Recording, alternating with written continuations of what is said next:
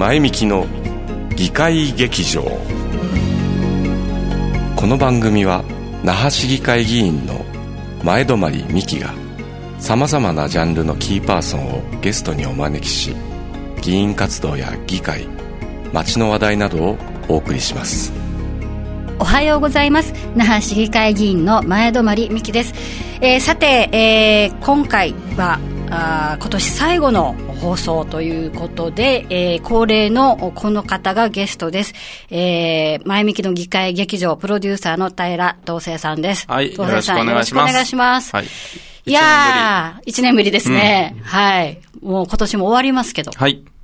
まあ、随所にね、お会いはしてますけど、うん、やっぱこの、締めの総括で、こうやってね、ね来て、二人で、ああだこうだ言う時間っていうのは、割と私も節目にしておりまして、えー、はい。今日もよろしくお願いします。よろしくお願いします。はい、いやー、なんといっても2020年はね、うん、オリンピックも開けなかったし、はいコロナで、ね、まあコロナにつきますね。いや、いろいろありましたけど、コロナにつきますね。ええーうん、まあこんなに長引くとも思ってませんでしたよね、春先ね。そうね。えー、だから、えっ、ー、と、第2波が来るらしいよって言った時、第1波相当収まったじゃないですか、一旦。夏場でしたっけ、はい。で、来るよって言ってて、本当？と思ったらやっぱちゃんと来るという。ちゃんと来るとちゃんと来ると。で、3波も来るらしいよって、え、本当？と思ってちゃんと来るっていう。やっぱり、それなりに、あの、予測は当たってるんだな、というところと、で、沖縄はね、特に特質、あの、人口あたりではずっとトップクラスだったっていうのが、はい、それが落ちないっていうのもね、そうね。えー、特徴としてあって。で、最近だとね、離島でも。そうなのよ。うん。これがもう本当にまあ、うん、心も痛いんだけど、何があったんだろうっていうね。そうですね。ね離島は、少、人数は少ないけど、やっぱり、ここでクラスターとか発生しちゃうと、そう。結構ダメージ大きいんですね。そうなんですよ。うん、なので、あの、私も理事を務めています、うん、日本図書学会という、はい、島々の学際的な研究をしている学会が、ゴールデンウィークを前にね、うん、あの、ちょっと小さな離島っていうのは生活基盤、まあ、医療基盤も脆弱なので渡らないようにしてくださいね。まあ、渡るとしたら気をつけてくださいね、というようなメッセージを発したんですけども、まあ、それから、まあ、いろいろなお隣の世論とか、クラスター2回発生してますよね。あうん、そうね。ねまあ、それ発症していない人が、うん、あのー、その、なんていうんですウイルスのキャリアになってしまうっていうのが結構大きい特徴ですよね。はい、はい。あの、以前、なんだっけ、高山先生、今回のね、はい、この大活躍されてるお話しした時も、あの、海兵隊での、うん、あの、なんて言うんでしょうか、陽性の方々の数が数百人いるみたいな話の時も、あの、屈強な彼らはですね、もう、ほとんど発症しないんですって。9割以上ね、発症、要はね、熱も出ないっていう。だけど、キャリアなんですよね。そうなってくると、彼らはほら、あの、検査を受けるまで自分がコロナの陽性かどうかって本当にわからないんですって。で、そうするとね、動き回るし、ここがまた次の発症のななんていうんだろうね、根源にまたなってしまうっていうことがあると、うん、そういうタイプって新しいなと思いまして、だから悪気ももちろんないし、ええ、ね、本当に発症しないけど、ほあの、ウイルスを持っているっていうタイプ、うん、ってね、みんなわからないじゃないですか、私たちも含めてね。うんうん、そうね。症状がなければ、検査も受けようっていうことにもならないしね。うんうん、そうなんですよ。だから、えー、確かに離島に渡るっていうね、話に戻ると、これは渡らないっていう方法しかないのかなとね。僕らも今発症していないし、陽性でもないから、ってあの、思ってますけど、ひょっとしたら持っているかもしれないね。かもしれないですね。うん、この辺は分からないもんで、ね、怖いですよね。うんうん、えー、だから、小笠原村かな、はい、は、あの、条例を作って、うん、その、まあ、結局渡る時の、まあ、検査とかね、うん、まあ、もちろん、あの、高速量がどこまであるかっていうのはありますけども、うん、それでやったようなんですけども。あ、ね、条例まで。うん、作ってね。えー、なんか県議会でもあったじゃないですか。あの、うん、コロナの条例作った後に、うん、あの、PCR 検査というか抗原検査の、まあ、義務付けみたいな条例つけようみたいなことを求めておっしゃったやつが ありましたけども、まあ、なかなか難しい一年でした。うん、その、まあ、もちろん那覇市議会もね、やっぱりコロナの対応、いろいろな財政出動からね、あの、学校の ICT 化の対応まで、い。ろいろとそれに追われた1年だったんですけども、うん、国の政策含め、さまざ、ま賛否両論あったと思いますが、東瀬さん、どういうふうにご覧になってます？そうですね、私は、まあ、ずっと非営利の支援のフィールドにいる中で、うん、まあ、ちょっとそうだな、たくさんあるんだけど、うん、まあ、まずちょっと後ろ向きな話からすると、やっぱりコロナの、あの、コロナ禍っていうのは、うん、やっぱもともと脆弱だった社会基盤のところに、すごい入り込んでしまって、うん、あの、そこがダメージを受けているっていうケースが多かったかなと思います。うん、よくね、話をするのは、その、例えば一人親、シングルマザーで、えっと、部合給というか時給、重量級で働いている、はいあの、方がいらっしゃったとして、で、そういう方々のお子さんが休校になっちゃったっていうのが、まあ3月、うん、結構長期間ありましたよね。そうすると、どうしても子供の対応をしないといけない、預けられる場所はないとなってくると、うん、ここで重量制の給給給料で働いてる人っていうのは、はいそれこそそのまま収入減っちゃうっていうケースっていうのがやっぱりかなり見られてですね、はい、あ、もともとここ脆弱だったところですよね。不安定だったところっていうところに来たのかなというところとか、特にうちの基金、未来反動側の基金にしたもので言うとですね、やっぱりネパール人とかベトナム人の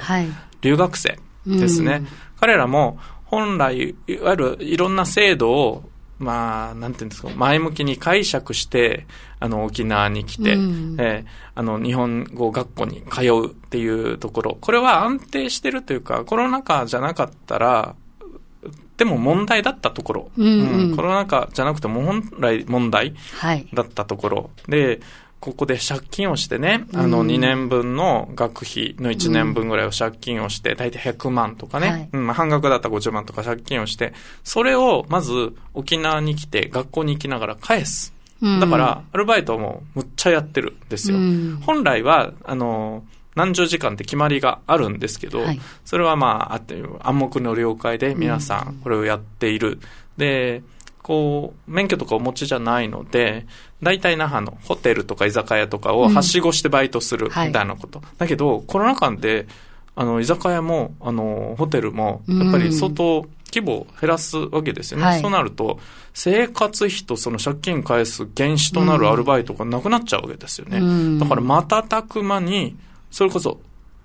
あの、食料危機みたいなことが起こるっていうところが、はい発覚して、あ、それで僕も初めて、あ、留学生ってこういう環境で、あの、沖縄で暮らしてたんだと。こんなんで沖縄好きになって帰ってくれるのかしらみたいな辛い思い出ばっかりでっていうところで、まあ今話したように、なんか、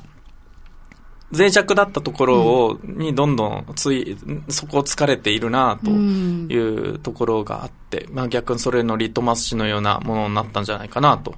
いうところはすごい感じましたかね。えー、まあ行政サービス等々もやっぱりもともと弱いところが露呈してきた、うん、というのはありますね。うん、非常にやっぱ難しいなと思ったのが、あの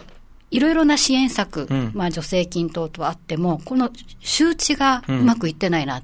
なるほどね。はい、あの、第一波とかその頃っていうのは、申し訳ないんですが、仕方ない面もあるのが、つまり、どんどんどんどん制度も変わってくるので、うんはい、えっと、まあ、ホームページで対応、うん、あの、更新の対応するのも非常にこう、追われるわけですし、うん、ましてや、紙媒体で出せないっていうところがね、はい、あって、で、だけど本当に生活が、あの、今日は困ってる人たちに、それが知らされないっていう問題非常に大きくて、これがね、第2波とかでもあったんですよ。まあ、たださすがに第2波の頃は落ち着いてるから、あの、もうもうちょっと周知のことは真剣に考えられたんじゃないかなと思うんですね。うん、まあ、つまり、まあ、ネットで、まあ、更新をしています。見てくださいという感じなんですけど、はいうん、あの、樹海のような那覇市、那覇市のホームページの中で、うん、欲しい情報にすぐにたどり着けるかというと難しい状況があって、で、あの、これは向け、あの、えー、っと、お店への支援、まあ、経済的な、はい、あの支援策で相談があったんですけどね、やっぱりその、あの例えば郵送、うん、市民の友に書いてますと言っても、あの市民の友が届かないお店もあるわけですよ、つまり。なるほどね。はい。うん、で、えー、そこら辺のやっぱ周知がなくて、うん、あの知らないうちに、その、例えばテイクアウトに対対する助成金とかがもう、あの締め切られていたとか、いろんなことがありました。なので、少しお金をかけてでもね、あのこういう周知の徹底っていうのは、やんないと拾っていけないなと思います。あとはまあ一人親の、あのまあ、これ、国からの,、あの制度でもありますけれども、支援金、えー事実上の第3弾かな、それも出ました、これ、ね、年内にということで、えー、と手続きを急いでるんですけれども、これ、来年の2月いっぱいまで、えー、申請可能ですので、あのまだの方は、あの、ぜひ役所に問い合わせていただきたいとそうね。やっぱこの周知の今までの手法の一部が使えなくなったっていうことは、外と大きいことだったんですね。えー、うん、そうなんですよ。議員の活動そのものもね、うん、あの、変わってきたというか、もちろん、出歩くのが仕事ではありますし、うん、あの、営業時間が、まあ、制限されてる中で、やはりその、はい、あの、どうなってるのかなっていう、その、事業主さんの声を聞いたり、まあ、少し、あの、経済を回したりというふうなことで行くんですけども、まあ、なかなかやっぱ厳しい話が多かったり、あと、まだ、あの、今は、あの、那覇市議会も、フェイスブックとかね、はい、SNS やってる議員も多いので、そこから相談が来たり、うん、声が届いたりっていうのはあるんですけども。そうね。そこを増幅するのは、ね、ひょっとしたら、議員の役目の部分あるかもしれないですね。例えば、こういう相談あったって言って、えっ、ー、と、ミスさんたちが当局に制度の問い合わせをして、あ、こういうあの、ソリューションありますよと。えー、で、それを SNS で流すとね、はい、ただ相談の増幅、うん、せっかく一個相談あってことは後ろにニーズがあるはずだから、えー、そういう役目かもしれないですね。そうですね。あの、災害時と同じような、役割です。つまりは、その議員一人一人が、やっぱりその行政サービスの周知媒体であり、あの、集音媒体であるというかね、か声を拾って行政に届けてやっていくっていう、あの、非常にそれは感じましたね。うんうん、で、関連で言えば、その議会 BCP、はい、災害時に議会がどう対応するのか、業務継続計画っていうのがようやくできたんです。なるほど。まあ、これは良いきっかけだったっていうことかな。あのね、いや、ずっと長いこと議論してたんですよ。で、もう今度こそやろうということで。はい。まあ、備えるっていうか対応したってことですね。そうですね。備えじゃなくて。全国的にもやっぱり今回のコロナのようなね、状況を想定していない BCP を作っていたので、それに加えて、えー、あの、内容を見直したりっていうところもね、うんうん、先進的なところもそういった作業してましたね。それ後発の良さがあったっていうことですよね。うん、そうか、そうか。だから、はい、あの、いろいろ露呈したこと、あのまあ、議会の仕事として考えたら、やっぱり自治組織との、あのなんて言うんだろう、接触とかね、どう吸い上げるかって大切かもしれないですけど、結構ね、あの、自治、自治組織周り、まあ、自治会とかね、はい、そのあたりのコミュニティ周りのイベントって、ほぼ軒並み中止なんですよ。そうですよね。うんうん。うんそう。これをどう評価するべきかなっていうのは、うん、多分、今期のテーマかなと思っていて、すごい意地悪く言うと、え、中止しても大丈夫だったら不要、不要だったんじゃないの？っていうようなイベントも、ひょっとしたらたくさんあるかもしれないし、もっと他の方法を考えるべきだったんだけど、うん、その方法を考えるリソースが、いつもの自治会のメンバーだったらいないとかですね、うん、このあたりはとても気になりましたがね、うん、今期は。そうですね。あの、ある意味私もね、うんうん、あの、いろいろな、あの、棚卸しできていない事業を整理する、あの、機会かなとは思っています。はい。うん、で、その、まあ、自治会などの、ね、様子も見ていて思ったのは、うん、ICT につながってない方々っていうのももちろんたくさんいるので、はい、そことのやり取りどうするのかっていうことも、あの課題だったかなと思いますし、うん、まあ、今後も、まあ、これは今も続いている課題ですけども、その今のイベントに似た話でね、まあ、本来もしかしたらあり方を変えた方が、あの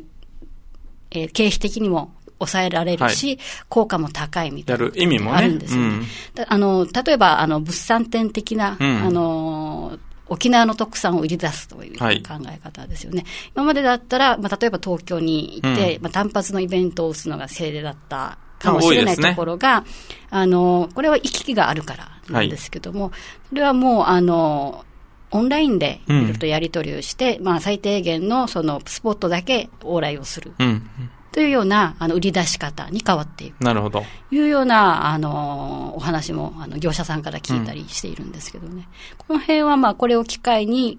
あり方を変えていくっていうこともね、うん、必要なんじゃないかなと思ってますそうですね。あり方の、従来の方法が本当に正しかったのか、とか、新しいチャレンジとしては、前向きに取られるところはたくさんあるかなと思います。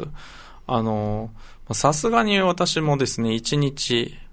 あの、単位のように、今日4ズームとかね、7、ひどいとか6ズームとか、8時間ズームで、全部ズームだったとか、みたいなリモートの打ち合わせは、やっぱす、むちゃくちゃ増えましたね。そうなんです。私も6時間とかね。うん。ありますよね。2日間とかね。はいはい。あの、睡眠時間を挟んで。僕、週で40時間っていうのがピークじゃありましたよ。40時間ですよ。ええ。一週間で。だからそれで私姿勢が悪いから頸椎症になった ね。まあただ、えっ、ー、と、今まで、あの、ちょっと遠方とかね、うん、やんばるの人とか、あの、もっと言うと東京の人とかをちょっと一人交えてディスカッションしようぜ、みたいなところが、前よりハードルがすごい下がった気がする。そうですね。うんうん。うん、あ、ここは、まあ、ある種レガシーとして、ちゃんと、あの、引き継いで、コロナ禍が終わった後でも、あの、引き継いでいくとこだな、というところは思いました。だってね、ちょっと疲れるんですよね、なんか。普通の1時間と、あのね、結構疲れますよね。ね。慣れるのかしら？ねえ、うん、いや、だから、例えば、あの、研修会を開いて講師としてお呼びしたいっていう方が、今までだったら、まあ、あの、お金が、まあ、交通費とかもね。うん、でそれが、あの、ズームとか、まあ、インターネット上での、うんえー、セミナーだと、うん、あの、講師料だけ 済むので、なんかこう仕事が増えたっていう方も、うん、なるほどね。けどね、うん、はい。あります、あります。あの、会場費とかかかんなくなるからね。えー、そうなんですよね。えー、だからこの辺も、あの、まあ、来年には、収束していってほしいんですけども、まあ、万が一続いたとしても、一巡はするので、はい。あの、いい形でね、えー、刷新できたらなと思いますけどね。そうですね。だからここで得たものもちゃんと残しつつ、うん、それで新しい方法も考えてっていうことでね、前向きに捉えないとなとは思ってます。はい、うん、そう、それであの、もうそろそろなので、私が声を大にして言いたい今年の話なんですけども、はい。はい、いや、あの、いろいろありましたけども、うん、今年はなんと、ベートーベンの生誕250年、うんはい、ということで、もうすごく楽しみにして、うん、えー、いたんですが、うん、まさかの今年に大工を歌えないという、もう合唱はね、もうねなんか、それが悔しくてね。一番、なんていうのかな、リスクが高いみたいな言われ方してましたもんね。あの、密集してるし、はい、飛沫飛ぶしみたいな。えー、えー、なので、まあ、あのゲストでね、まあ、音楽関係者の方も招きしてお話伺ったんですけど、この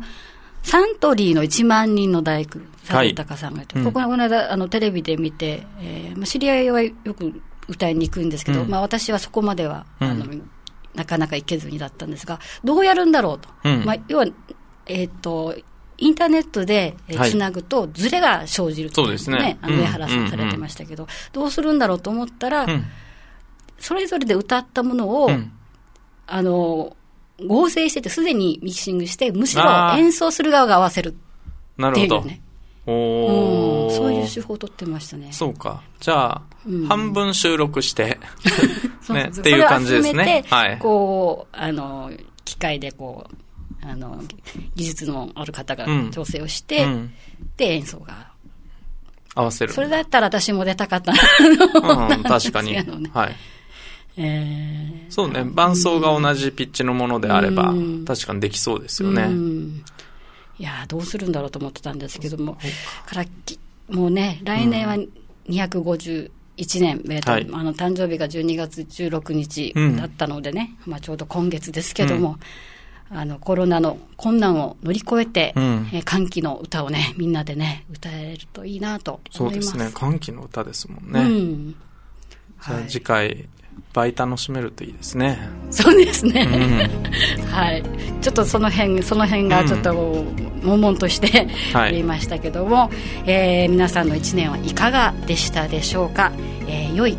お年を迎えていただければと思います、えー、それではお時間ですのではい、はい、どうぞ一旦締めたいと思います、はい、えー、今年最後の「前向きの機械劇場」ゲストはプロデューサーの平田東生さんでした。東生さん一年ありがとうございました。はいこちらこそありがとうございました、はい、良いお年を